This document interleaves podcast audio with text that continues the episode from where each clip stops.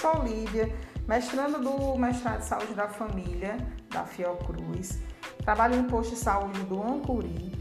Estou aqui com a gestora, que é a enfermeira Adriana, a gestora do posto, e vim fazer algumas perguntinhas para ela. Adriana, o que, senhor, o que a senhora entende por atenção primária? Né? Quais são os desafios, as principais conquistas? Bem, a atenção primária para mim é o primeiro nível de atenção, que é o nível de primeiro contato do paciente com o sistema único de saúde, certo? Geralmente a pessoa, é, quando fala em nível de atenção, pensa logo em programa de saúde da família, que é o posto de saúde que está presente nas comunidades. Então, o primeiro nível, o primeiro contato do público com a rede de atenção à saúde. E os desafios que você acha que esse modelo tem? Bem, os desafios são vários, né? Desde a falta de material, é, as questões da própria população não entender o sistema, como é que funciona. Eles acreditam muito assim na, na questão da que aqui a gente é para trabalhar com promoção e prevenção à saúde. E o paciente ele já chega basicamente com, com às vezes com a demanda até hospitalar. Então a dificuldade está mesmo no entendimento das pessoas, no próprio sistema.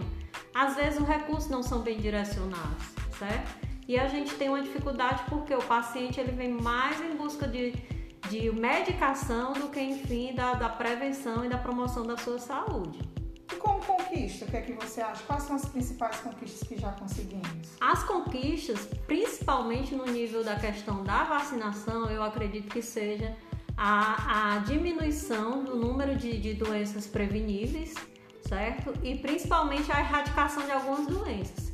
A gente teve o, a poliomielite, o sarampo está querendo voltar agora, mas a gente está tentando fazer uma repescagem das pessoas para que ele não chegue no Ceará. Então eu acredito que nível de promoção e prevenção, que a atenção primária basicamente ela busca é, é, situar essas é, busca, busca mais a situação de promoção e prevenção, a gente tem a questão da vacinação, né? E como, como é que a senhora acha que seria né, a saúde no seu município se o modelo adotado fosse o misto, como porta de entrada atenção básica tradicional, unidade de pronto atendimento e centro de especialidades? Bem, a gente tem no nosso município, no, no caso só na saúde bucal, centro de especialidades, eu acredito que seria, seria muito melhor, claro, o nível, mas antes de pensar no modelo misto, eu tenho que pensar para reforçar esse modelo de atenção primária. Antes de pensar numa coisa é, a nível secundário, eu tenho que melhorar o que eu tenho a nível primário.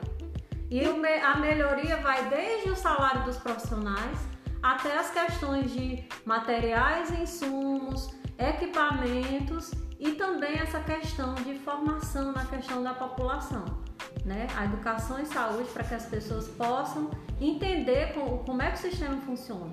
A gente trabalha numa rede de atenção onde a porta de entrada é a atenção primária. Mas se isso não for bem trabalhado, o misto ele vai acabar absorvendo uma coisa que não é para ser. Pronto, agradeço a participação e aqui eu finalizo a minha entrevista.